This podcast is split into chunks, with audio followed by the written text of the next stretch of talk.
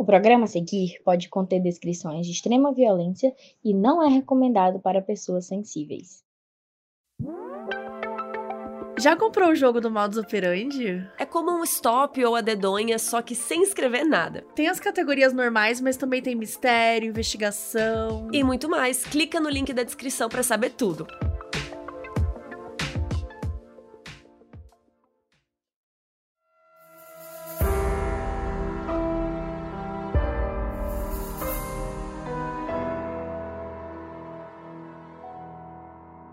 Ela era deputada, missionária, cantora gospel e pastora. Ficou nacionalmente conhecida por ter adotado mais de 50 jovens. Mas o maior marco da sua vida não foi nada disso. Foi a sua conexão com o assassinato que chocou o Brasil em 2019. E que trouxe à tona informações que iam contra o que ela sempre pregou. Eu sou a Carol Moreira. Eu sou a Mabê. E essa é a história da Flor de Lis e do assassinato do pastor Anderson.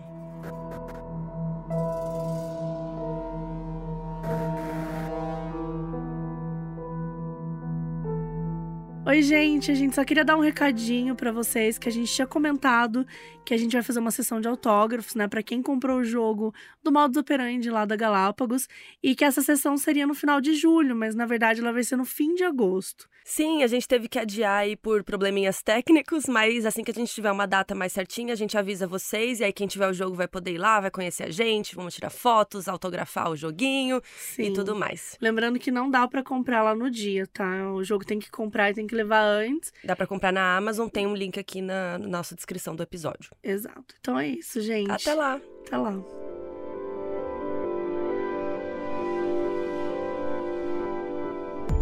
Flor de Lis nasceu na comunidade do Jacarezinho, na zona norte do Rio de Janeiro, no dia 5 de fevereiro de 61. A sua família era bem humilde.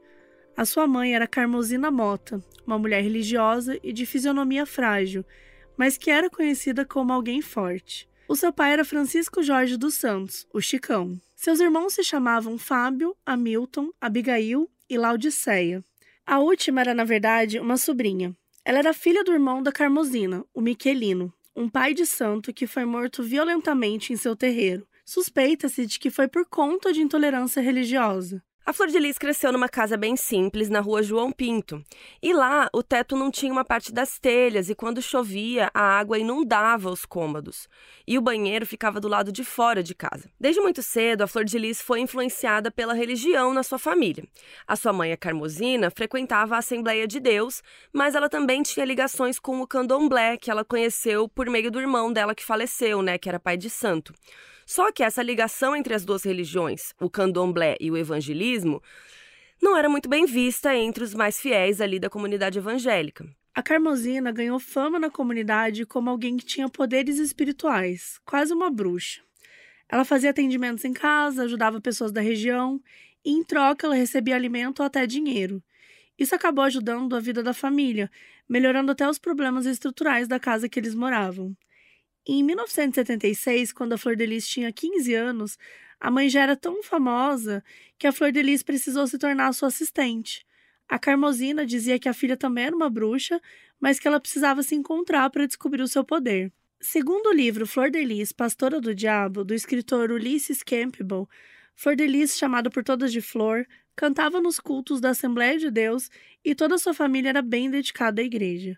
Só seu irmão Hamilton não era tão interessado e ele ia mais para academia do que para lá. Ele só passou a frequentar a igreja todos os domingos quando ele se acidentou depois de ter um ataque epilético no telhado de uma casa. Ele estava pegando uma pipa e caiu, e mesmo assim ele não fraturou nada no corpo. Então, o suposto poder de proteção da Carmosina, que sempre estava de olho no filho, fez com que o Hamilton repensasse as suas crenças. Outro acontecimento que marcou a vida da Flor de Lis e da sua família foi em outubro de 1976, a Carmosina sempre dizia que a banda do marido, chamada Conjunto Angelical, tinha uma nuvem escura pairando em cima. O marido não acreditava em nada disso e ele ficava bravo com esse tipo de profecia. Nesse mesmo mês, eles foram convidados para dar um show em Guarulhos e fariam uma viagem de carro no dia 23. Aí a Carmosina disse para o marido que alguma coisa horrível ia acontecer com eles, mas ele também não acreditou e foi, né? Normal. O show deu certo e mais de 5 mil cristãos assistiram à apresentação. Mas, na volta para o Rio, cerca de 100 quilômetros de onde o Chicão morava, a Kombi que levava a banda deu de cara com um caminhão bem grande que estava parado no acostamento. E como era uma curva, o motorista perdeu a direção ao tentar se desviar ali. E para piorar, logo atrás da Kombi, nesse momento, tinha um ônibus de viagem.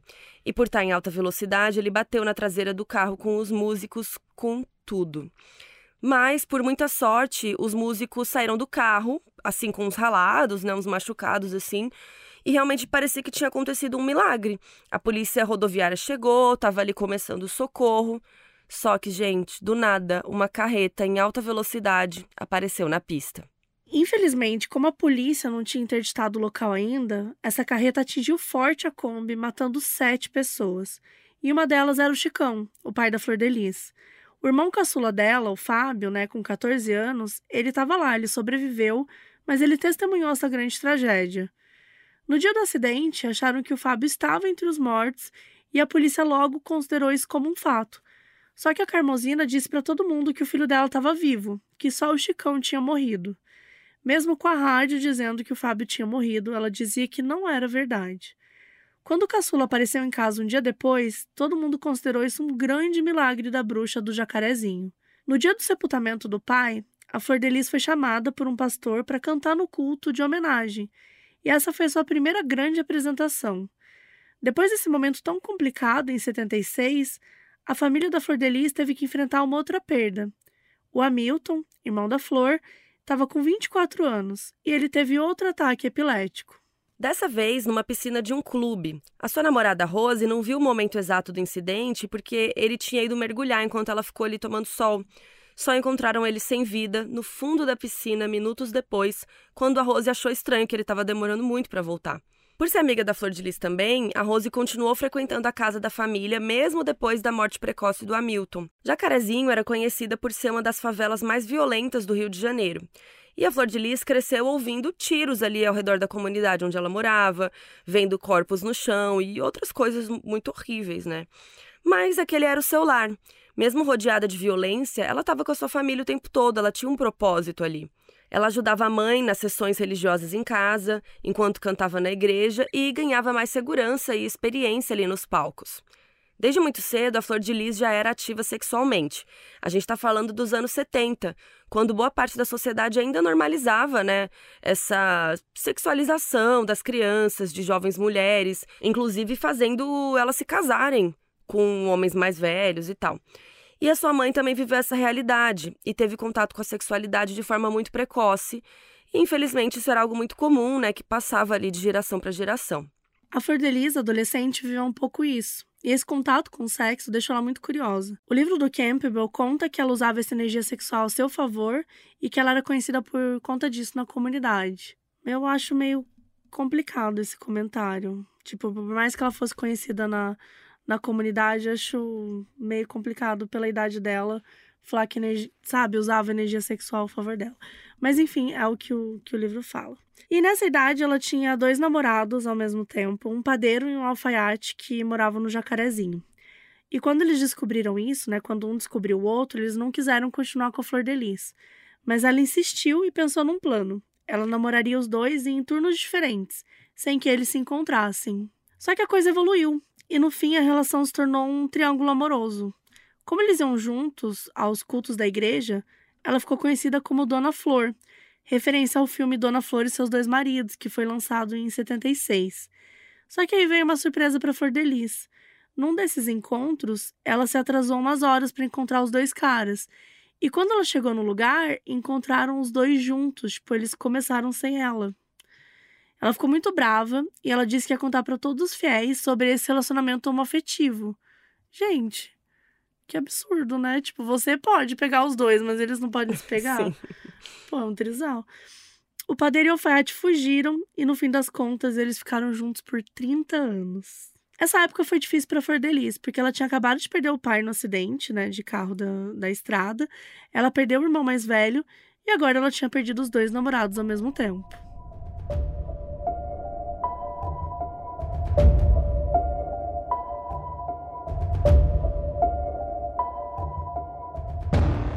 Já quando tinha 18 anos, a Flor de Lis se apresentava em cultos na região onde morava. Em um desses shows, em 79, ela conheceu o Paulo Rodrigues Xavier, um pastor de 26 anos que também morava em Jacarezinho. Ele se declarou para ela, disse que estava apaixonado, e logo depois eles estavam muito atraídos aí um pelo outro e começaram a namorar. Com o Paulo, a Flor de Lis passou a se apresentar mais em cultos aos domingos e por isso se aproximou muito da comunidade evangélica. Quando eles completaram nove meses de namoro, eles se casaram e eles tiveram três filhos: a Simone, de 80, o Flávio, de 81 e o Adriano, de 87. E os primeiros anos do casamento foram bons. No livro do Campbell lá, que foi baseado em entrevistas com diversas pessoas próximas à Flor de Lis, é dito que eles saíam bastante, que eles se davam bem e eles também moravam em uma casa próxima da mãe da Flor de Lis. Mas, com o passar do tempo, o pastor não queria mais acompanhar a vida sexual da esposa, porque ele dizia que a Flor de Lis queria ter relações sexuais todos os dias, mesmo com os filhos em outros cômodos da casa. Ele também se dedicava muito no seu trabalho na Assembleia de Deus. Com o tempo, o casal foi se afastando e discutindo cada vez mais, até que eles se separaram de vez em torno de 87 e 88. A Flor de Lis chegou a declarar que nessa época o Paulo batia nela. Ele sempre negou a acusação de violência doméstica. Enquanto isso, Paulo se queixava de supostas traições da esposa e até disse que tinha dúvida se seus três filhos eram mesmo seus. Ele achava que só o Flávio se parecia com ele. Com a separação, a Flor de Lis voltou a morar com a mãe, que estava viúva, né? E os seus três filhos na casa onde cresceu, que agora já tinha até um segundo andar e estava mais organizado. E o Paulo foi morar no Ceará para se dedicar a uma Assembleia de Deus naquela região. O tempo foi passando e em 91 a Flor de Lis, que estava com 30 anos, passou a se dedicar mais na igreja para tentar conseguir uma posição de prestígio. E a sua fama referente às escolhas que fez durante a adolescência, né, os namoros, a personalidade mais forte, isso abalou um pouco como as pessoas a viam. Afinal, ali todo mundo era muito tradicional e tal, mas ela estava disposta a mudar isso. No início dos anos 90, a Flor de Lis começou a procurar por crianças carentes na comunidade, ao lado de voluntários da Assembleia de Deus. Eles encontravam pessoas em situação de rua com bebês e simplesmente pediam para levar os bebês, explicando que as crianças iam ter uma vida melhor. Isso era chamado de adoção à brasileira. Ou seja, não é uma adoção oficial, né, que tem todo um processo da lei, né, e tudo mais. Na verdade, inclusive, isso pode ser considerado crime. Uns meses depois, essa procura da Flor de Lis e dos seus colegas fez tanto sucesso que algumas pessoas carentes iam até eles dispostas a entregar bebês e crianças porque não tinham condições. Mas ela não tinha espaço para receber todas as pessoas, até porque ela morava com a mãe, que não queria aceitar isso. Para tentar organizar as crianças, ela contava com o apoio de creches locais. A Flor de Lis já era bem conhecida por seu trabalho de filantropia. A filha mais velha dela, Simone, estava com 12 anos e tinha um namorado nessa época. Era o Anderson do Carmo, de 14 anos, que também frequentava a igreja. E o Anderson logo começou a se interessar pelas ações da sogra. Como ela não tinha muito espaço e precisava alugar uma casa para receber as crianças, a Flor de Lis correu atrás de um emprego e trabalhou como balconista de uma padaria. Ela também se formou em magistério nessa época, deu aulas em duas escolas públicas e ainda recebia pagamento por suas apresentações na igreja ela conseguiu juntar dinheiro suficiente para alugar uma casa na rua Guarani 29, também bem próxima da mãe. Enfim, agora ela tinha um espaço para chamar de seu. E logo ela se mudou com seus filhos biológicos e duas filhas adotivas, chamada Rayane, de seis meses, e Suzy, de 12 anos. Com a promessa de Flor de Lis que ela seria muito bem cuidada, a Rayane foi tirada do colo da mãe, que vivia em situação de rua. O Anderson, por ser namorado da Simone, também acabava passando muito tempo lá. E enfim, a rotina da casa começou a ficar estranha, e principalmente com muita liberdade entre as pessoas que moravam ali. Por exemplo, o Anderson começou a andar pela casa só de cueca, mesmo na frente das crianças mais novas, da sogra, né, da Flor de Lis, tipo, ele criou intimidade com todos bem rápido e se tornou filho adotivo 3. Inclusive a Flor começou a chamar ele de filho e tudo mais. Depois de pouco tempo, a Suzy, que era filha adotiva de 12 anos, acabou sendo levada de volta pela mãe biológica, que ameaçou falar com a polícia ao encontrar a Flor de Lis. Ela disse que tinha perdido a criança sem dar nenhuma permissão. E como a Flor não tinha feito nada legalmente, né, ela não teve escolha a não ser aceitar. Só que antes da Suzy ser levada embora, o Flávio, que é um dos filhos biológicos da Flor, se apegou à garota, inclusive começou a namorar com ela. Detalhe, com permissão e incentivo da mãe. Inclusive, eles dividiram até o mesmo colchão por um tempo. Outra coisa que atesta isso é o que disse a Rose, aquela antiga amiga e cunhada da Flor de Lis que a acompanhava nessas buscas por crianças. A Flor chegou a pedir para que a Rose encontrasse uma menina bonitinha entre 10 e 14 anos para dar de presente para o Flávio. E depois disso, a amizade esfriou, porque a Rose achou aquilo um absurdo. Além disso, nessa mesma época, ela e a Rose fizeram uma descoberta muito chocante. Essas informações que a gente vai falar agora são bem importantes porque marcaram a trajetória da Flor de Lis a partir dos anos 90. Como a gente disse aqui, a casa de Carmosina tinha agora dois andares e um único cômodo ficava sempre trancado. A Flor de Lis e os irmãos nunca entraram ali, mas um dia a bebê Rayane, que tinha sido adotada, sumiu da casa. A Flor de Lis e a Rose foram em todos os lugares da casa e preocupadas elas decidiram abrir a tal porta com um grampo de cabelo. E era ali que ficavam as coisas que a Carmosina usava para fazer suas magias. Só que tinha muito mais do que isso. Lembra de quando a gente falou no início do episódio que o irmão dela era um pai de santo? Pois então, ele cultuava figuras como Bafomé e o bruxo São Cipriano. Enquanto Bafomé era uma figura mística vista em rituais de alta magia, São Cipriano teria sido um bruxo que vendeu a alma ao diabo antes de se tornar cristão. Com a morte do irmão, a Carmosina se aproximou dessas entidades para ter uma forma de conexão com ele, e também porque ela foi se interessando pelo assunto. Mas era bem difícil para os fiéis entenderem alguém que seguia o evangelismo e cultuava figuras como São Cipriano. Então, a mãe da Flor de Lis fazia tudo isso em segredo. O quarto secreto foi uma grande surpresa para a Flor de Lis, porque ela não imaginava o que, que a mãe tinha ali dentro, né? Quando elas foram saindo do quarto, a Flor levou com ela umas imagens de São Cipriano e uma imagem de Exu Caveira, o livro de São Cipriano, além de uma Bíblia satânica e o cartaz de Bafomete. E depois conseguiram encontrar a bebê na casa. A Carmosina ficou assustada quando viu que esses itens sumiram e acreditou que tinha sido o espírito do irmão que tinha levado as coisas embora. Enquanto isso, a Flor de Lis ficou fascinada pelo que a mãe tinha guardado há tanto tempo, secretamente.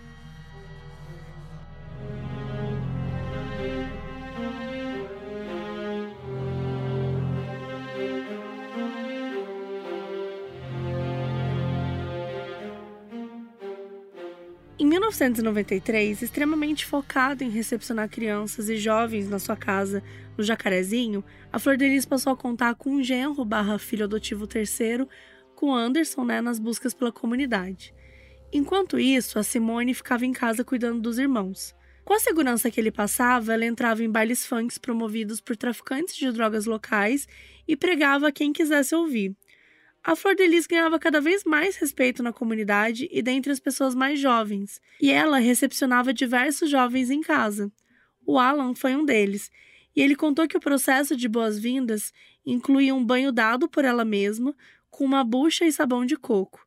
Como muitas crianças chegavam bem sujas por morarem na rua, ela começou essa prática. E esse banho era chamado de batismo, para marcar um novo começo. Só que, segundo Alan e outros meninos, essa recepção ia bem além. Ele conta que ela tocava alguns meninos de forma indevida e praticava atos sexuais com eles enquanto estavam debaixo do chuveiro.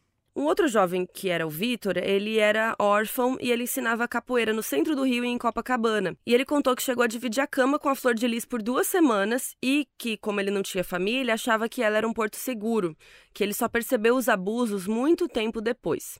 Em um trecho do livro Flor de Lis, Pastora do Diabo, o Vitor afirmou: Hoje eu tenho convicção que eu fui abusado sexualmente de forma sistemática, pois eu vivi em condição de extrema vulnerabilidade.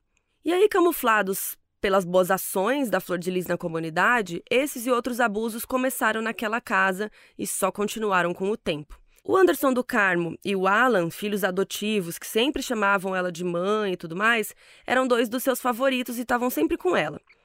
O Alan, de 17 anos, chegou para a família numa situação bem tensa. Em plena madrugada, a Flor salvou ele da mão dos traficantes. Ele tinha dívidas e ainda deu em cima da namorada de um cara que era muito respeitado por ali. Inclusive, foi nessa época, em 93, que a Simone terminou com Anderson depois de conhecer outro filho adotivo da Flor de Lis, chamado André Luiz. Lembrando que a Simone é a filha biológica da Flor, né? E aí, logo que esse André Luiz chegou para a família, eles começaram a namorar. E essa nova relação também foi aprovada pela Flor de Lis, que adorava ver seus filhos juntos dessa forma também. Isso deixou o Anderson bravo, né? Claro, porque ele se sentiu deixado de lado. Mas essa foi a deixa para ele ser muito mais que o filho e segurança da Flor de Lis. Ele e até então mãe, né, começaram a se aproximar de uma forma romântica. O Anderson já sentia que a Flor de Lis poderia crescer mais se atuasse de forma independente, sem estar ligada ao pastor da Assembleia de Deus. E na época a igreja ajudava bastante na alimentação dos meninos, e o número de adotados só crescia. A gente não tem o nome de todos os adotados dessa época, então a gente não vai citar um por um. Mas a Flor de Lis já estava nessa missão de adotar mais gente. E desde essa época, nos anos 90, o Anderson já tinha uma personalidade forte, autoritária. E não demorou muito para ele ser chamado de pai pelos novos meninos. E no início, a Simone estranhou, né? Mas logo ela provou a relação. Até porque os namoros entre membros da família estavam ficando cada vez mais frequentes. Só que o pastor da igreja, chamado Demóstenes, ficou mega chocado e expulsou a Flor de Lis da igreja, acusando ela de cometer pedofilia. Lembrando que ela tinha 32 anos e o Anderson 16. E assim, ele começou como namorado da filha dela, quando ele tinha 14 anos, né? E ele era tipo, filho. E ele era chamado de filho por ela, né? Então, assim, ele tinha metade da idade dela, era chamado de filho, de repente virou segurança, de repente começou a namorar, de repente começou a chamar todo mundo de filho. E, cara, ele tem 16 anos, entendeu? Ele tá chamando um monte de criança de filho. Tipo, é Estranho. só trazendo aqui o quão estranho tudo isso. Mas o pastor recebeu várias reclamações do povo que sentia falta da Flor de Lis na igreja. E não demorou muito para ela voltar e ainda receber a bênção pelo relacionamento com Anderson. Uma história de amor, segredos e muitas contradições começava ali. Com a família crescendo e a sua fama também, a Flor de Lis deixava crianças e jovens que não moravam com ela entrar para jogar videogame ali na casa. E enquanto eles jogavam, ela pregava, ela lia a Bíblia, dizia que eles tinham que estudar para sair dali um dia. Ela, inclusive, mostrava fotos de pessoas mortas na comunidade como forma de incentivo para eles se afastarem de drogas e outras ameaças. E ela viu que isso surtia efeito, apesar de ser bastante chocante para eles. E uma dessas crianças se tornou seu filho adotivo, era o Wagner, que mais tarde ficou conhecido como Misael, em referência ao nome de um anjo. Ele disse que é tanto lá para a casa da Flor de Lis que acabou não voltando mais para sua casa original e acabou abandonando a sua família biológica. Lá ele se sentia seguro e achava que era Deus no céu e Flor de Lis na terra. O Misael era um pouquinho mais novo que o Anderson e eles ficaram muito amigos, né, muito próximos. O novo pai da família, apesar de adolescente, ele tinha tanta voz quanto a Flor. Em 94, eles fizeram uma festa no jardim da casa da Rua Guarani para selar o namoro. A Flor de Lis já com 33 e o Anderson com 16. Ele era menor de idade, né? E a mãe dela, a Carmosina, e a mãe do Anderson, a Maria Edna, elas não aprovavam essa relação. Porque, voltando aqui, né, a gente não é uma relação, é um abuso. Mas a gente usa aqui os termos que o livro fala e que ela mesmo, que eles mesmos contavam, né? E aí o novo casal não ligava para reprovação, porque o maior foco era na trajetória religiosa que os dois queriam seguir juntos, as chamadas evangelizações da madrugada, quando eles iam para a rua procurar por crianças carentes e tal, e isso continuava. E o Anderson tinha em mente que ele e a Flor de Lis seriam maiores que o pastor Demóstenes, que era uma grande figura do jacarezinho. Uma polêmica acabou ajudando os dois a tirar o pastor do pedestal que ele estava há um tempo. No mesmo ano, em 1994, o pastor se envolveu em um caso de abuso sexual. Uma jovem chamada Thaís denunciou o pastor para a cúpula da Assembleia de Deus do Rio de Janeiro. Isso fez com que a vaga de pastor ficasse livre por um tempo. Então, em 95, a Flor de Lis já tinha adotado a Rayane, o André Luiz, que era o novo namorado da Simone, e o Anderson, além do Carlos Ubiraci, de 18 anos, o Wagner, que era o Misael, de 12 anos, o Alexander, de 14 anos, e a Cristiana, de 10 anos. Com a adição dos seus três filhos biológicos, a Flor de Lis já tinha uma família de 10 pessoas no total. Mas essas adoções não eram legítimas iam contra o que o Centro de Defesa da Criança e do Adolescente orientava. Eram basicamente duas regras que poderiam fazer o cenário ficar legalizado. A Flor de Lis tinha que provar que ela tinha condições financeiras para sustentar todas aquelas pessoas e também deveria ter em mãos documentos assinados pelas mães biológicas de cada jovem abrindo mão dos filhos. E ela não tinha nada disso. Mas isso não fez com que ela parasse. A relação entre a Flor e o Anderson ia bem, mas desde o início tinha uma característica que não era nada comum entre os evangélicos mais rígidos. Eles tinham um casamento aberto. Mas isso só os membros da família sabiam, né? Óbvio. E o casal sempre gostou de caminhar pela praia de Copacabana para esparecer, principalmente aí de madrugada. Numa dessas andanças, eles conheceram um casal de 23 anos, o Theo e a Marilene, os dois evangélicos também. E depois de se encontrarem à noite por uns meses, rolou do Theo ficar com a Flor de Lis e o Anderson ficar com a Marilene. E aí essa rotina aí de poligamia continuou entre eles por uns tempos. E aí as duas mulheres ficaram muito amigas depois disso. E a Flor sempre pensando na sua grande meta de se tornar pastora, conhecida pelo trabalho de adoção, tal, e contou o sonho dela para Marilene. E aí a Flor de Liz e o Anderson ficaram cada vez mais próximos de outro amigo deles, o Samir, que era taxista.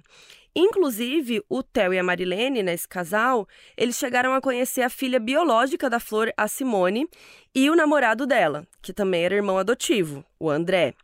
E supostamente eles também teriam participado dessa troca aí, esse troca-troca todo aí de casais. Segundo a Flor de Lis, Deus era amor, e o amor podia ser vivido de todas as formas.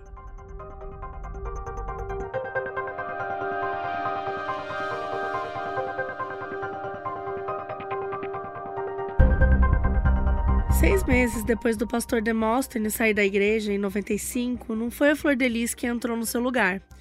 Foi José Maria de Oliveira, de 46 anos, conhecido como Zé da Igreja. A Flor de Lis ficou chateada por não ter conseguido um lugar de destaque na igreja, mas ela se aproximou do Zé e falou sobre o seu trabalho filantrópico. Ela também se reaproximou da Rose, a sua ex-cunhada e amiga, e contou para ela como estava a situação em casa, que ela estava tendo dificuldade de alimentar tanta gente. Numa tentativa de ajudar, a Rose foi até a promotoria da infância e juventude para explicar para os profissionais que a Flor precisava de apoio jurídico para manter as adoções. Só que nada que a Flor de Lis fazia ali era ok perante a lei. Eram menores de idade que precisavam ser protegidos pelo Estado em primeiro lugar. Então isso fez com que a polícia batesse na porta da casa dela. Ela teve que depor numa audiência, em 95, mas duvidou que a polícia ia entrar na comunidade do Jacarezinho, que na época era tomada por traficantes. Passaram três meses depois da audiência e nada. Ela continuou com seu trabalho e chegou a retirar da rua, ou das mãos de pais entorpecidos por drogas, mais cinco menores de idade. Só que aí começa um outro padrão da flor. A partir da chegada dessas cinco crianças, uma espécie de segregação começou a acontecer. Elas não eram tratadas da mesma forma que os outros dez filhos que chegaram antes. Enquanto os primeiros a chegar dormiam em quartos, os cinco últimos se dividiam em colchões na sala e na cozinha. O ambiente ali não estava nada saudável, literalmente. Até mesmo o papel higiênico, a Flor de Lis trancava os rolos num armário e dava só para os filhos que ela queria. Sem contar que tinha adolescentes que apareciam ali de noite só para ter um lugar para dormir ou usar o banheiro. Outros adolescentes eram suspeitos de assalto, sequestro, assassinato. E a Flor de Lis e o Anderson não tinham um, um critério. Mas dali para frente eles passaram a focar mais em encontrar bebês e crianças. Para algumas fontes do livro do Campbell, aquele lar tinha virado um chiqueiro. E nessas, o Flávio, um dos filhos biológicos da Flor de Lis, não aguentou mais a falta de privacidade e foi passar um período na casa da avó, da Carmosina. Assim, a rotina do filhos fixos e outros rotativos continuava normalmente. Fora a segregação né, de preferência entre os filhos, a casa não tinha uma regra específica no que dizia respeito a relacionamentos amorosos. Todo mundo ali dentro poderia se relacionar entre si. A Flor de Lis incentivava essas práticas ao mesmo tempo que ela sonhava em se tornar conhecida. Para organizar melhor a casa, ela colocou o Carlos Ubiraci, o filho adotivo mais velho, de 18 anos, para gerenciar a residência, enquanto ela e o Anderson iam atrás da TV aberta. Quando o jornal RJTV da TV Globo foi atrás dessa família, o Anderson agiu como um verdadeiro agente. Ele conseguiu organizar mais de 35 pessoas na casa no dia da gravação. E a matéria teve como foco a força da Flor de Lis em ser mãe de tantas pessoas de diferentes origens. A partir daí, ela se tornou bem mais conhecida. SBT, TV Bandeirantes e TV Record mandavam equipes de reportagem. A Flor de Lis sempre dizia que antes de entrarem na sua casa, as crianças estavam sendo engolidas pelo tráfico. Era uma mentira que atraía a atenção de todos e que foi confirmada depois no livro, conversando com as pessoas. Nesse meio tempo, a Flor de Lis também afirmou em entrevistas que o seu trabalho de resgatar crianças começou quando ela recebeu 37 crianças em casa após uma chacina na comunidade central do Brasil. Só que, de acordo com o livro e com os depoimentos, essa chacina nunca aconteceu. Com a fama crescente da Flor de Lis na TV, os traficantes de jacarezinho não gostavam dela falar nas entrevistas sobre estar salvando as crianças do mundo do crime e das drogas. Além disso, a presença da polícia na comunidade para cumprir mandados judiciais contra a Flor de Lis deram prejuízo para o Comando Vermelho, que cuidava de tudo na época. Sem contar que ela corria o risco de perder a sua nova família também. Então, em 1995, ela bolou um plano. Eles precisavam fugir de Jacarezinho. Ela vivia ali desde quando ela nasceu, mas não dava mais para ficar naquele lugar. Na madrugada do dia 28 de junho, a Flor, o Anderson e os filhos, incluindo bebês de colo, saíram da casa da rua Guarani de vez. Eles passaram um dia andando por Rio de Janeiro, passando fome e tendo que pedir comida na rua. O plano era fugir, mas e depois disso? Eles não sabiam muito bem o que fazer. Na noite seguinte, todos dormiram debaixo de um viaduto no bairro de Botafogo e passaram mais fome. Eles ficaram ali por uma semana e foi um momento muito difícil para todos.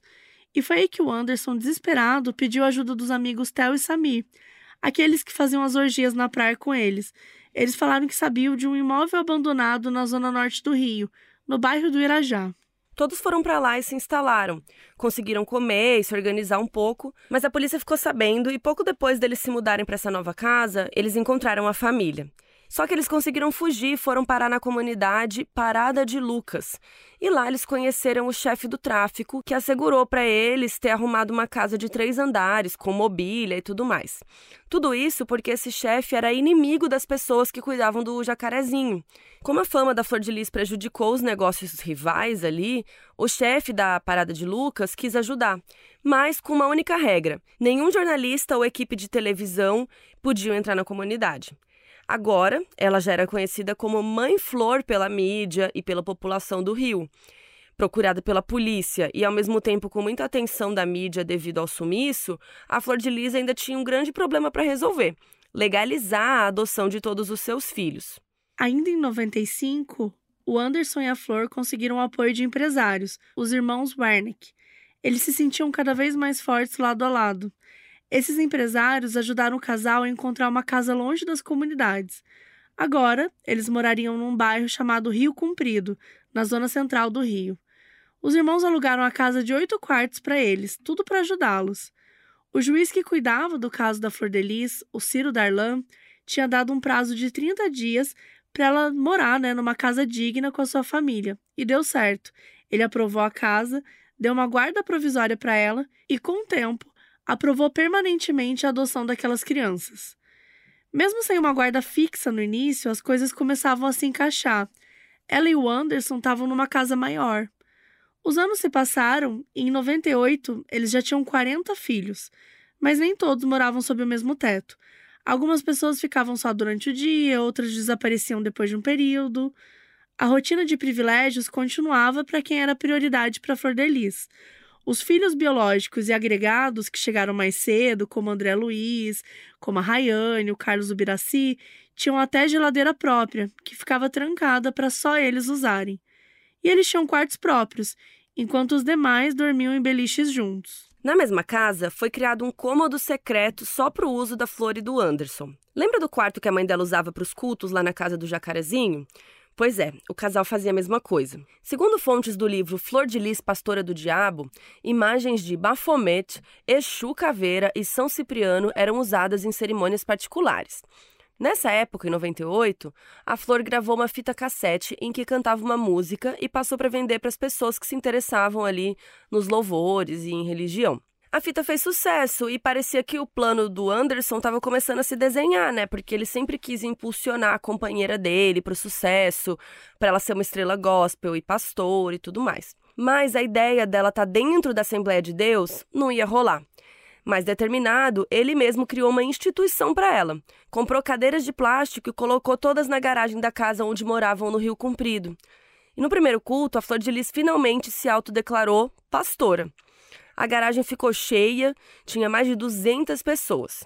E aí, mais pra frente, eles se mudaram de novo para Jacarepaguá, porque os filhos iam chegando e a casa tinha ficado pequena. No fim dos anos 90, a Flor tentou engravidar do Anderson, mas eles não tiveram sucesso. Nisso, ela contou para ele que teve um sonho que aparecia Maria, a mãe de Jesus. Isso para ela seria um indício de que ela poderia ter um filho da mesma forma que a Maria, né, sem engravidar. Eles queriam tanto um filho deles que eles não mediram esforços para conseguir isso. Então a mãe Flor soube por uma amiga que uma jovem de 18 anos estava grávida, mas que ela não podia cuidar do recém-nascido. Ela se chamava Janaína, e no dia do parto, no dia 18 de janeiro de 1998, a criança nasceu.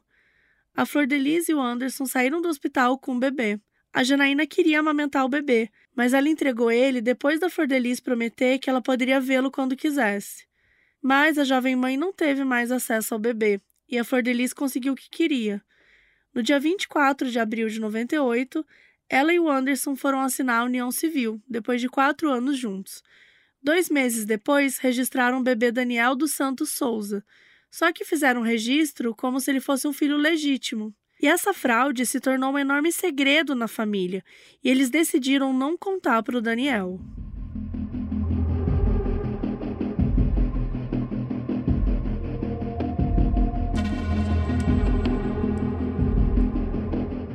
Nos anos 2000, a mãe Flor já era conhecida como a mãe de 50.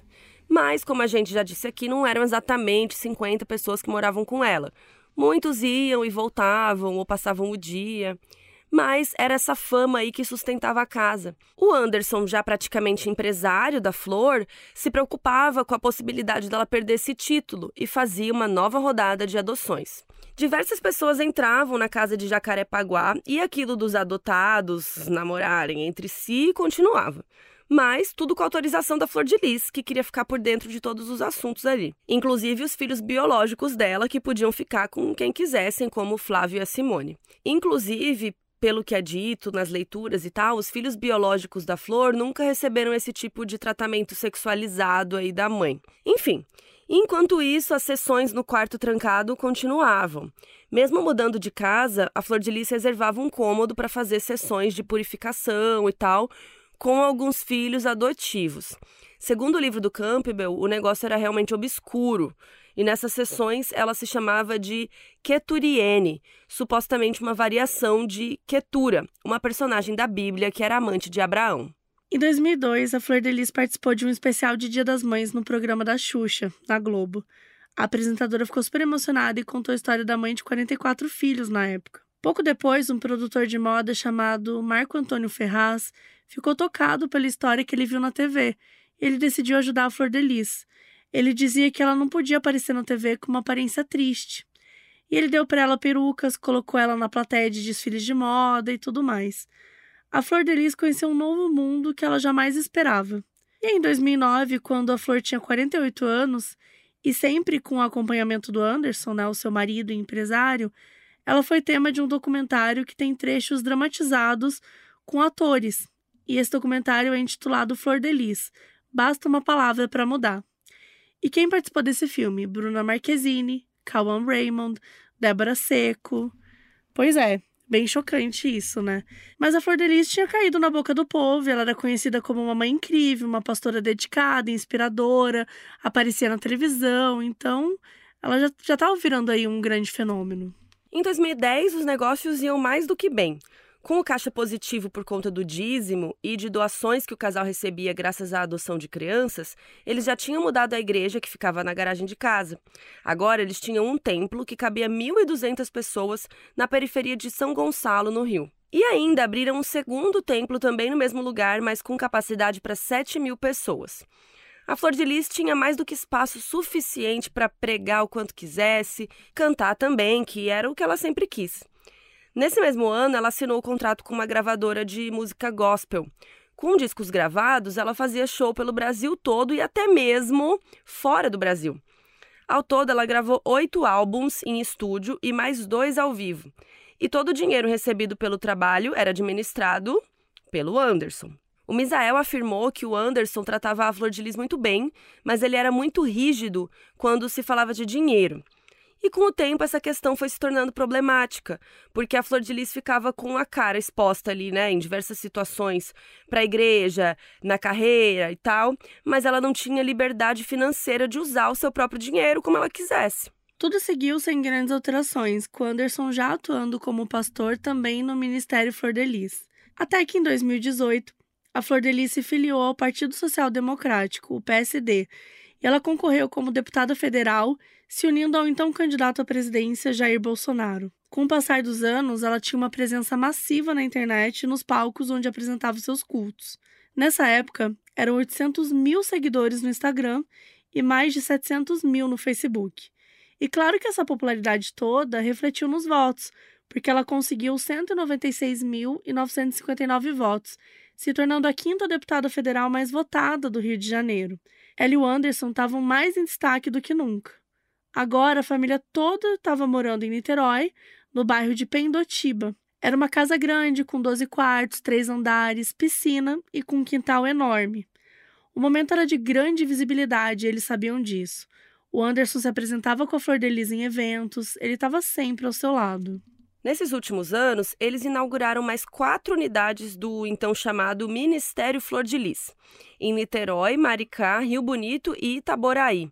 Então eram seis igrejas e mais uma que estava em obra. Enquanto isso, a Flor de Lis sempre agradecia ao marido por estar com ela, por ter apoiado ela, né, todos esses anos. O Anderson até me falou em uma das suas pregações que ele se aproximou do evangelismo para ficar mais próximo dela, né? E ele era muito simpático, ele sabia lidar com as pessoas, né? Como a gente viu aqui, ele foi muito inteligente, ele se dedicou muito aí para fazer a Flor de Lis crescer mesmo ao longo dos anos. Mas, por trás das câmeras, os membros ali da família sentiam que a Flor de Lis se privava e era submissa ao Anderson. Apesar de ganhar o seu salário lá como deputada, que era em torno de 30 mil reais, o Anderson que cuidava de toda a renda. No primeiro ano como deputada, era estimado que a renda dela era em torno de um milhão de reais. E aí, olha que coisa doida, gente. O Anderson também teria escolhido todos os funcionários da Flor e ele tinha um crachá de parlamentar que permitia ele ficar dentro do plenário como se ele fosse um deputado. E Sim, isso não pode acontecer, mas acontecia. Imagina, o cônjuge de uma pessoa que, tá votado. Trouxe meu boy, gente. É, tipo assim, ele vai ficar aqui. Com crachá. Ou a qualquer momento, podia participar, das, sabe? Tipo assim, surreal. Segundo a Simone e o André Luiz, a Flor de Lis tinha contado para eles que o Anderson passou a ser violento com ela quando eles tinham relações sexuais.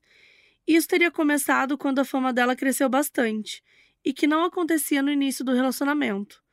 Ela desabafava com os filhos na casa de Niterói, mas que ela nunca pensou em se divorciar, porque, segundo os evangélicos, separações conjugais se tornavam escândalos na igreja. Mas na vida pública tudo estava normal. E até mesmo na rotina, com as trocas de casais, como a gente falou aqui, né, que o Anderson e a Flor de Lis curtiam. Eles iam para as casas de swing na Barra da Tijuca ou Botafogo à noite, e para não ser reconhecida, a pastora chegava até a usar máscaras, isso quando não tinham salas reservadas. Em Brasília, depois que a Flor de Lis foi eleita deputada, eles passaram a ter uma casa, e alguns filhos se mudaram junto, como a jovem Rayane e o seu namorado André Felipe. Em 2019, a Rayane, que foi a primeira filha adotada da Flor de Lis, trabalhava como sua assistente pessoal. Como Anderson era quem cuidava dos salários e da renda familiar, ela combinou com ele o salário que iria receber. Eles combinaram 15 mil reais por mês, mas ele só pagou 2.500 no primeiro mês. Quando ela foi reclamar com a mãe, o Anderson descobriu, e aí teria acontecido um caso de abuso sexual entre ele e a enteada. Segundo a Rayane, ela era abusada por ele desde os 11 anos de idade, e naquele ano ela estava com 25. Também existem relatos de que o Anderson voltou a se relacionar com a Simone, a filha biológica da Flor.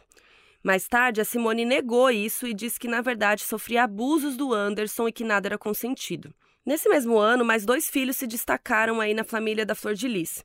Eram o Lucas Souza, de 22 anos, que estava com eles desde 2012, e a Marzi Teixeira da Silva, de 34, que morava com a Flor desde 2009. A moça era muito dedicada à pastora, ela amava ela como uma mãe mesmo, assim, de verdade. Já o Lucas tinha uma vida mais complicada, ele tinha várias passagens pela polícia desde adolescente e ele fazia parte ali da terceira classe de filhos da casa, que só almoçava e jantava depois dos parentes biológicos. Pouco a pouco, o clima ali na casa foi se tornando cada vez mais tóxico e perigoso. O tratamento de Anderson com a flor de lis, a divisão entre os filhos, a raiva da pastora diante desse controle financeiro aí do marido, tudo foi se acumulando ali. Até que em maio de 2019, quando a Flor de Lis fez três shows na Bélgica e só recebeu 10% do pagamento do Anderson, o balde de água transbordou. Quando voltou para Niterói, a Flor falou com seus filhos biológicos, Simone, Flávio e Adriano, e disse que não ia aguentar mais tanto tempo ao lado do Anderson. E de novo, ela recusou a ideia de divórcio, porque isso seria um absurdo e poderia sujar o nome da família. Mas a ideia que surgiu a partir dessas reuniões aí foi justamente a que manchou para sempre a trajetória da Flor de Lis e da sua prole.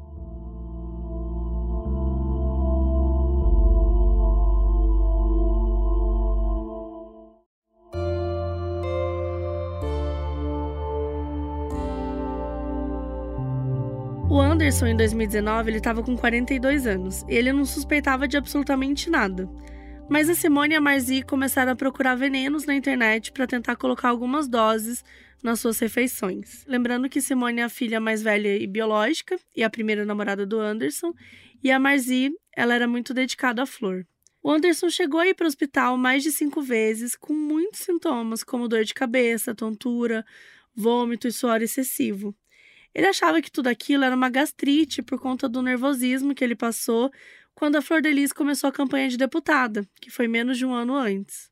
E ele sentia tanto enjoo que, tipo assim, passou a ser comum ele ficar, por exemplo, ele estava na sala, ele ficava com um balde na sala, porque ele ia vomitar em algum momento. Então, foi algo que ficou, assim, muito ruim, assim, a ponto dele estar tá levando o balde para onde ele tivesse.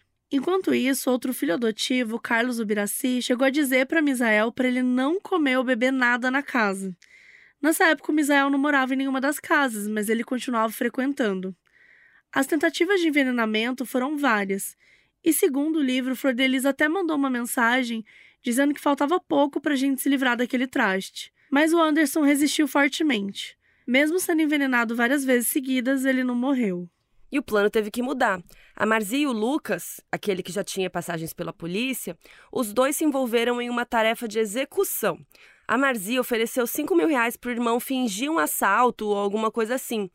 E o Lucas teria se negado a participar disso. E aí aconteceu um negócio muito doido, porque o tablet onde essa conversa foi tida, ele era do Anderson. E aí ele conseguiu ver as mensagens antes de serem apagadas. Aí o Anderson ligou os pontos e até chegou a contar para o Misael, mas era num tom muito tranquilo, ele não estava muito preocupado. E ele reuniu a família depois dessa descoberta e prometeu ser um pai melhor para todo mundo. E, né, tipo, para ele tava assim, ele não estava levando aquilo muito a sério, né? Só que nada ia mudar. A Flor de Lis teria insistido muito para que o Lucas fosse o responsável pelo crime, porque ele já tinha ficha suja. E aí o Lucas, mais o Flávio, que é o filho biológico que não estava mais aguentando a relação do Anderson com a mãe, eles dois foram até na comunidade da Maré para comprar uma pistola. E o plano foi executado pouco tempo depois. Agora é bom a gente ressaltar que essa história tem diversas versões, então pode ficar um pouco confuso. Na noite do crime, no dia 16 de junho de 2019, o Anderson e a Flor de Lis foram passear de carro em Copacabana. Ela dizia que adorava andar de carro porque a casa dela era sempre barulhenta, com muita gente falando e tal. Então isso se tornou meio que uma tradição do casal. Eles gostavam de ter esse tempo de silêncio e paz. No passeio, eles pararam para ficar juntos perto da praia e, segundo a Flor de Lis, o Anderson tirou fotos dela e disse que a amava.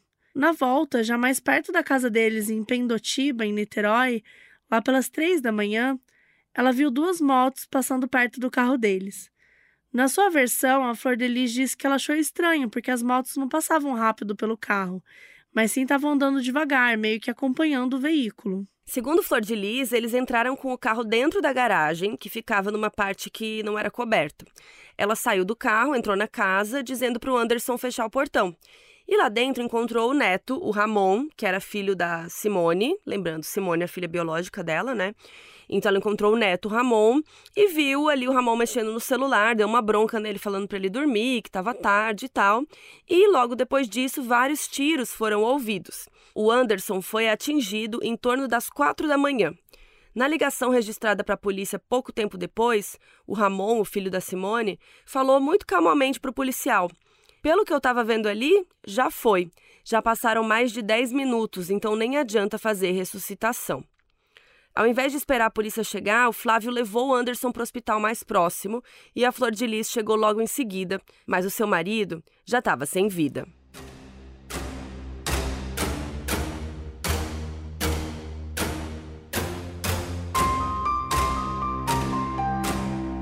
A delegada titular de Niterói, Bárbara Lomba, recebeu a comunicação do homicídio do Anderson na manhã do dia 16 de junho mesmo, que era um domingo. Ela disse que a peculiaridade era que o crime foi dentro da casa. A Flor de Lis repetia que foi uma tentativa de assalto frustrada que acabou na morte do marido. O chefe de equipe de homicídios de Niterói, o Reinaldo Leal, logo descartou a fala da Flor de Lis sobre as supostas motos que seguiram ela e o Anderson, nas câmeras de segurança da cidade não foi visto nenhum veículo perto do carro em movimento. Na cena do crime foram encontradas nove balas.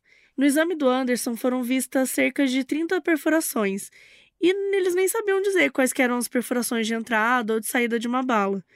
E segundo a própria Bárbara, um tiro poderia ter provocado quatro lesões por conta do tipo da pistola. Um dos tiros do Anderson estava muito próximo do ouvido, algo que os delegados viram como confirmação de execução, ou seja, que o assassino realmente queria matar o pastor. Isso não condizia exatamente com o um assalto.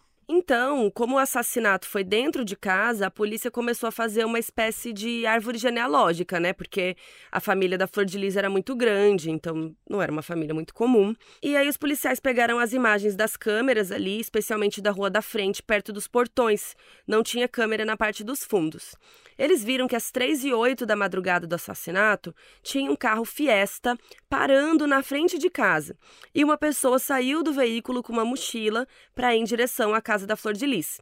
Eles identificaram que era o Lucas, aquele filho adotivo que a Marzi pediu para comprar uma arma e tal. Às 3h15, viram ele saindo correndo da casa para voltar para o carro. Então, às 3h25, 10 minutos depois, a Flor de Lis e o Anderson chegaram em casa.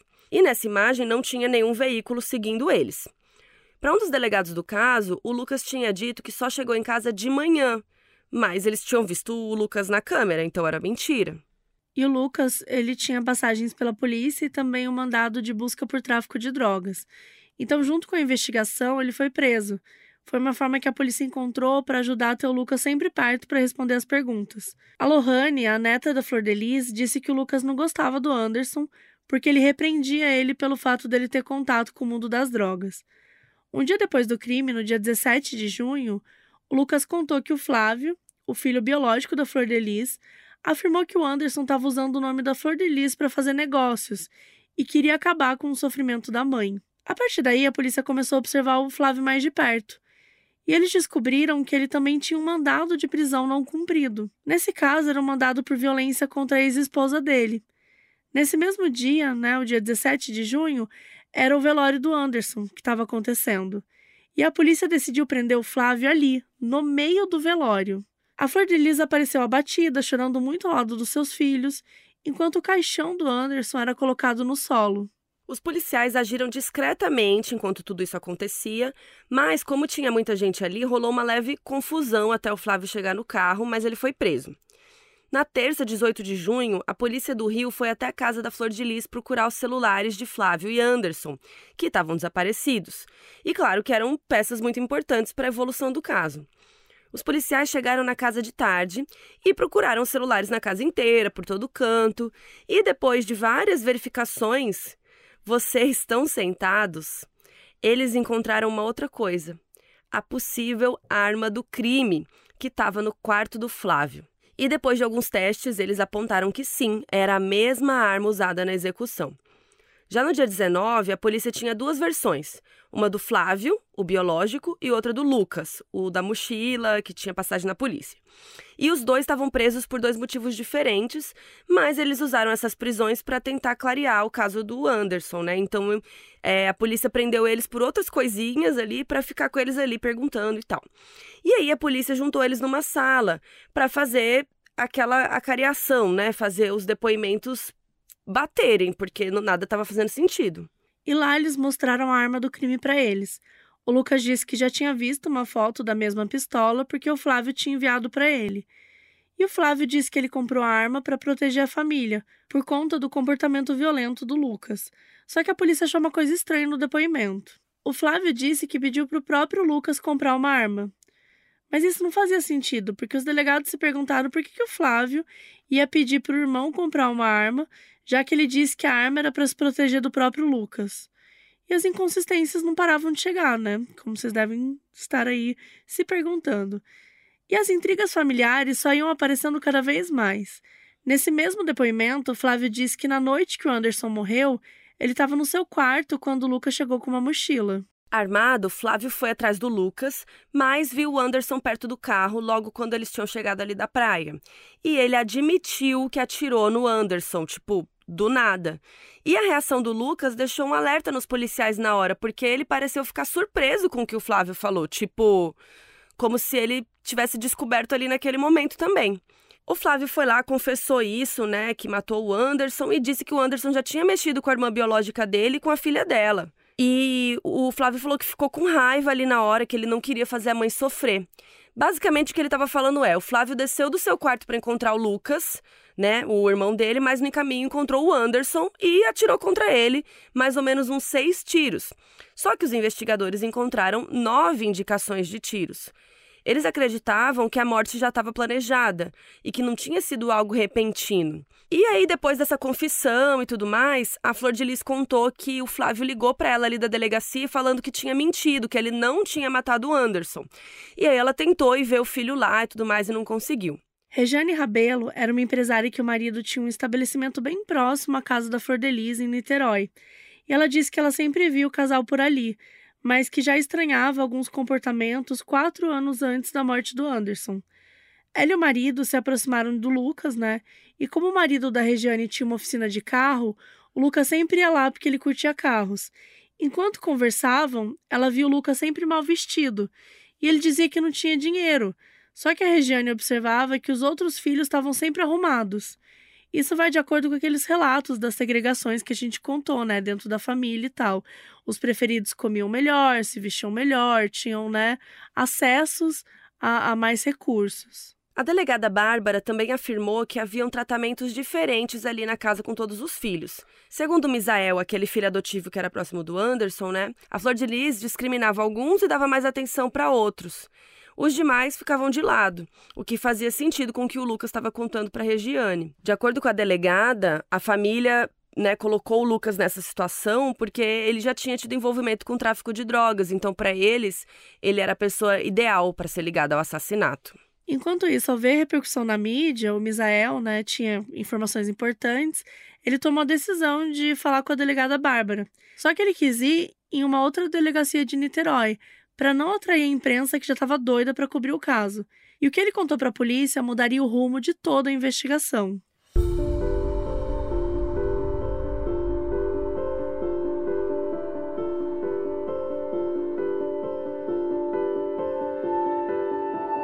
O Misael suspeitava que a mandante intelectual do assassinato do Anderson era a própria mãe, a Flor de Lis.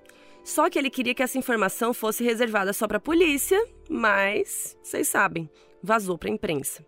E na mesma noite que a informação vazou, o Misael estava na igreja com a Flor de Lis. Ele disse que ficou se sentindo muito ameaçado, com medo mesmo, e saiu de lá bem rápido. Depois de trabalhar e fazer parte da vida da Flor de Lis desde os anos 90, ele decidiu nunca mais voltar. Segundo ele, quando ele deu depoimento contra a mãe adotiva, ele estava do lado do bem. E ele procurou a polícia justamente porque ele tinha uma coisa muito grave para falar. Lembra daquela vez que o Anderson contou pro Misael que eles estavam querendo matar ele e tudo mais? Quando o Misael perguntou como que ele achava uma coisa dessas, o Anderson mostrou no celular uma conversa em que se falava coisas do tipo um serviço de 5 mil reais, uma simulação de assalto e que só o Anderson poderia ser atingido. Quando o nome da Flor de Lis foi citado nas mensagens, a Bárbara e o Reinaldo começaram a ver a pastora como a mentora intelectual de tudo.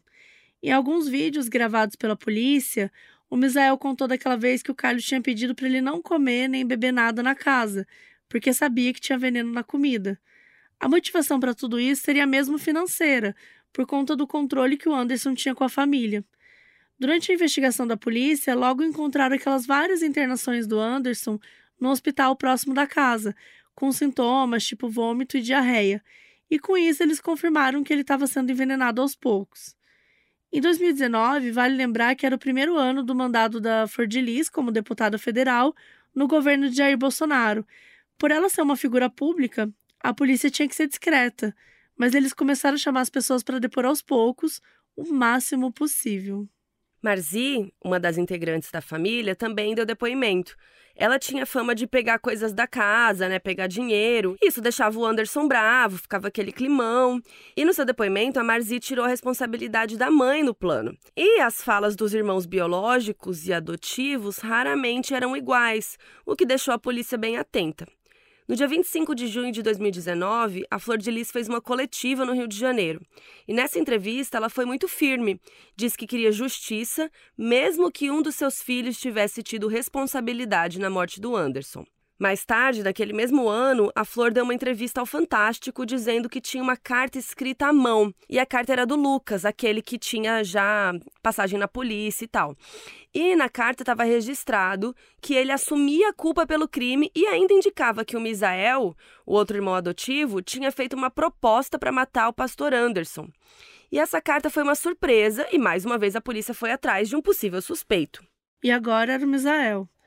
Como ele administrava algumas contas junto do Anderson, é, a neta biológica da Flor de Lis achava que ele foi o mandante do crime. Só que isso não foi provado e a investigação seguia firme. No dia 31 de outubro de 2019, durante os depoimentos, o Lucas depôs mais uma vez.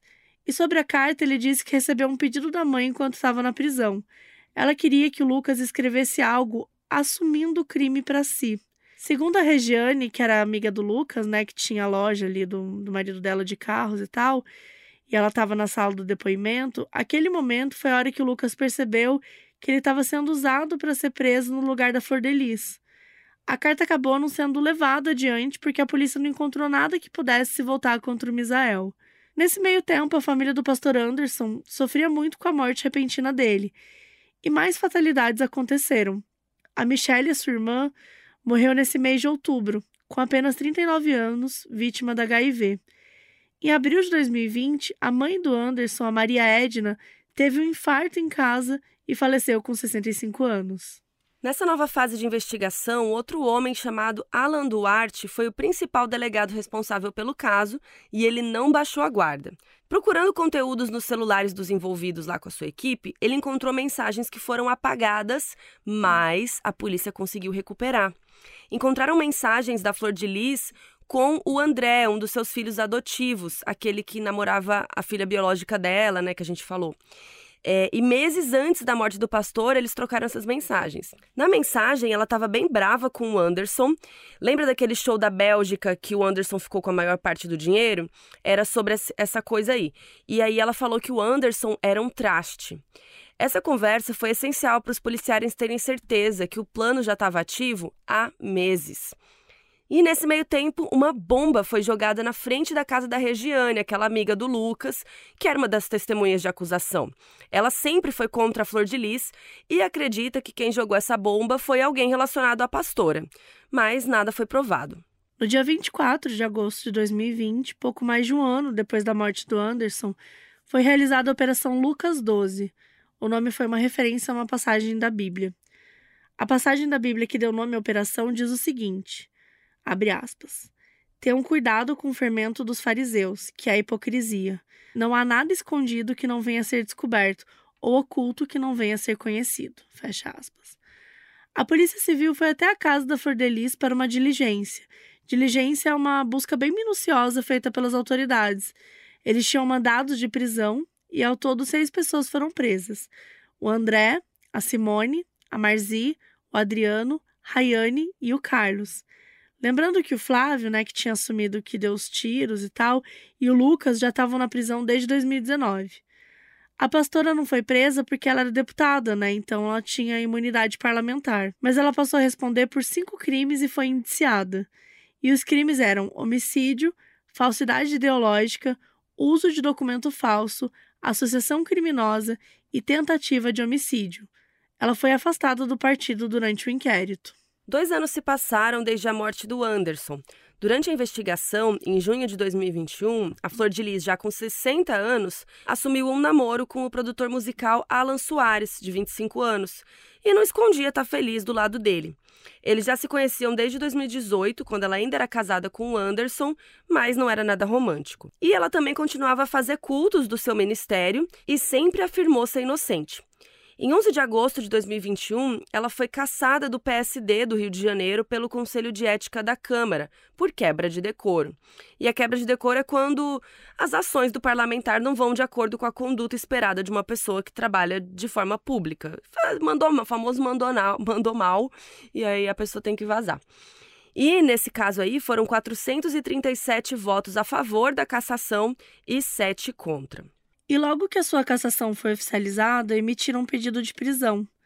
Ângelo Máximo, assistente de acusação e advogado da família do Anderson, falou: Quando ela foi cassada, eu estava vendo pela TV, então só apertei o botão Enter do computador, dei entrada no pedido de prisão e comecei a comemorar. E a polícia foi até a casa dela pouco tempo depois, no dia 13. Era uma noite de chuva no Rio de Janeiro. Antes de ser presa, Flor fez um dia de beleza, arrumou os cabelos, se preparou ao lado da sua advogada Janeira Rocha e da sua amiga e assessora Paula Neves Magalhães de Barros. Tudo isso está documentado no documentário em minissérie da HBO Max. Quando a polícia levou ela para a prisão, a casa ficou com uma sensação de vazio, mesmo com tanta gente ali. Seus filhos adotivos, o Alan e toda a família, ninguém sabia o que fazer. As pessoas choravam, devastadas.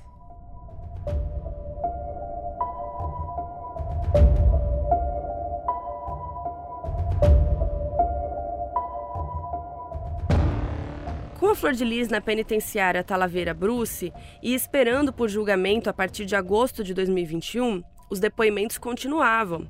Como a gente já falou aqui, a Simone, a filha biológica da Flor de Lis, e o Anderson, eles tinham tido um relacionamento quando eles eram adolescentes. Isso foi negado por ela quando ela prestou depoimento nas audiências antes do julgamento, também em 2021. Mas ela disse que o Anderson dava em cima dela, mesmo nos anos 2000, com ele já casado com a mãe, e a mãe não sabia de nada. Nesse depoimento, a Simone disse que tentou sim planejar a morte do Anderson, dando 5 mil reais para Marzi, que era irmã adotiva dela.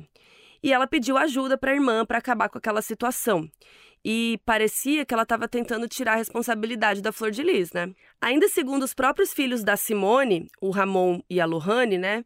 Ela era assediada pelo Anderson há muito tempo e eles contam isso no documentário da HBO Max também. Mas como essa história foi cheia de polêmicas e inconsistências, o assistente de acusação, Ângelo Máximo, disse que tudo isso foi mais uma forma da Flor de Lis manipular o caso. Ele contou que a Simone nunca tinha falado de abuso sexual nas conversas que tinham tido antes. Sua teoria é de que ela falou durante os depoimentos para criar essa tese de que a Simone tinha sido a mandante e não a mãe. O Misael também defendeu que a Simone não sofria abusos. Ele afirmou que o Anderson era bem firme e controlador, mas que ele não violentava ninguém. A teoria do Ângelo é de que, como o Anderson era controlador, isso gerou atrito e a ideia de matá-lo por dinheiro. Enquanto isso, em dezembro de 2021, o Jorge de Souza, o pai do Anderson, sofreu um infarto aos 81 anos. Naquela época, mesmo com a idade avançada, ele estava trabalhando como assistente de acusação contra a Flor de Lis. Em 2021 aconteceu o julgamento do Flávio e do Lucas. Flávio, denunciado como autor dos disparos contra o Anderson, teve uma sentença de 33 anos por homicídio, porte ilegal de arma de fogo e associação criminosa enquanto Lucas pegou sete anos por homicídio e participação na compra da arma. Enquanto isso, a Flor de Lis ficou presa durante 2021 e 2022 esperando ser julgada. Em abril de 2022, aquele juiz que deu guarda permanente das crianças para Flor de Lis, o Ciro Darlan, ele disse que não se arrependeu da decisão, porque para ele seria muito pior deixar as crianças na rua. E ele também disse que sempre que ia para a casa da Flor de Lis, via todo mundo feliz e jamais imaginou o que acontecia ali. O julgamento finalmente aconteceu em novembro de 2022 e foram seis dias de júri popular. O Flávio e o Lucas seguiam presos, né? Mas eles foram lá dar depoimento. O Lucas falou da arma novamente, mas ele disse que comprou ela por R$ 8.500, enquanto o Flávio que se mantém em silêncio. Ele estava magro, pálido, completamente diferente fisicamente. Isso chocou todo mundo que estava ali. Durante a fase final do julgamento, as filhas biológicas da Simone admitiram que sofriam abuso do avô Anderson, mas que nunca falaram sobre isso por medo. A Lohane afirmou que ele entrava no quarto, que ele ficava assediando ela, tentando mexer com ela, e a Rafaela disse que ele tentou levá-la para o motel uma vez. No entanto, os delegados e advogados reforçaram que isso nunca foi falado em conversas que rolaram antes do julgamento. Também reforçaram que tudo que acontecia na casa e na igreja passava pela Fordelis também, não só por Anderson, como muitos dos filhos biológicos ou afetivos diziam. E além disso, durante essa última fase do julgamento, uma nova testemunha deu detalhes sobre como foi a reação das pessoas na casa de Niterói depois do Anderson morrer. A Raquel dos Passos Silva era filha do Carlos Ubiraci, um dos filhos adotivos da Flor. Não só ela disse que a Flor de Lis tentou impedi-la de dar depoimento, como também relembrou que quando o Anderson morreu ali na garagem, todo mundo estava gritando em comemoração. Segundo ela, a Flor de Lis fingia chorar quando chegou no hospital e dizia que o Flávio tinha que sair dali. Enquanto isso, o Ramon, o neto que fez a ligação para a polícia, teria feito algumas modificações na cena do crime. E aí, em 13 de novembro de 2022, a Flor de Lis foi condenada a 50 anos e 28 dias de prisão em regime fechado por homicídio triplamente qualificado, tentativa de homicídio e associação criminosa armada. A Simone foi condenada a 31 anos e 4 meses pelos mesmos crimes, e os filhos afetivos, a Marzi Teixeira da Silva, André Luiz de Oliveira e a neta Rayane dos Santos Oliveira, foram absolvidos de todos os crimes.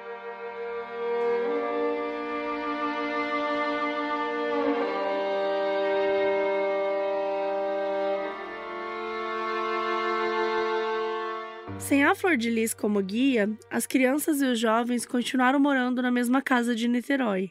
E como a maioria deles nunca tinha trabalhado fora da igreja, eram bem jovens, não tinham experiência de vida nem de emprego, o Alan Soares, o noivo da Flor de Lis, ele se dispôs a ajudar na rotina e, segundo vizinhas, acompanhar as pessoas que moram ali. Flor de Lis, atualmente com 62 anos, segue presa desde 13 de agosto de 2021. Ela divide a cela com a sua filha biológica, a Simone.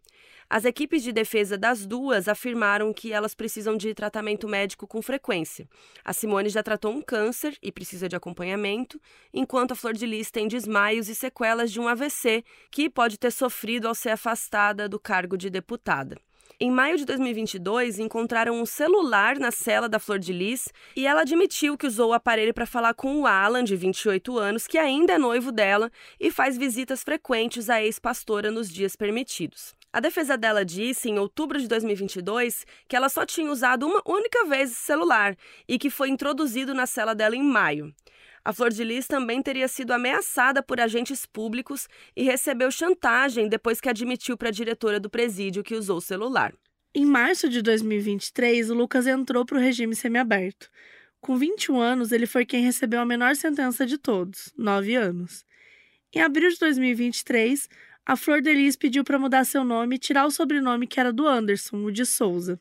Agora, ela voltou a se chamar apenas Flor de Lis dos Santos, seu nome de solteira. Em junho de 2023, ela deu entrada na Secretaria de Administração Penitenciária do Rio de Janeiro com um pedido para casar de forma religiosa com Alan na prisão. Ela afirmou que não queria receber visitas íntimas do noivo sem estar casada. Fora os relatos de quem já viveu na casa da Flor de Lis desde os anos 90, a rotina de sexo, abuso, violências domésticas e rituais ainda permanece um mistério. Diante de tantos relatos sobre a morte do Anderson, também não dá para afirmar com total certeza de como os eventos se desenrolaram naquela noite de junho de 2019. São diversas versões diferentes, mas uma coisa em comum se destaca nesse cenário aí. A Flor de Lis dedicou a sua vida para o marido Anderson e vice-versa. E juntos eles realmente construíram um império envolvido por família e religião. A família cresceu, mas ao que tudo indica, Flor de Lis se cansou disso depois de décadas lado a lado. O preço pago foi bem alto e tirou a liberdade da ex-deputada e de seus filhos, além da vida daquele que, antes de marido, foi considerado um filho.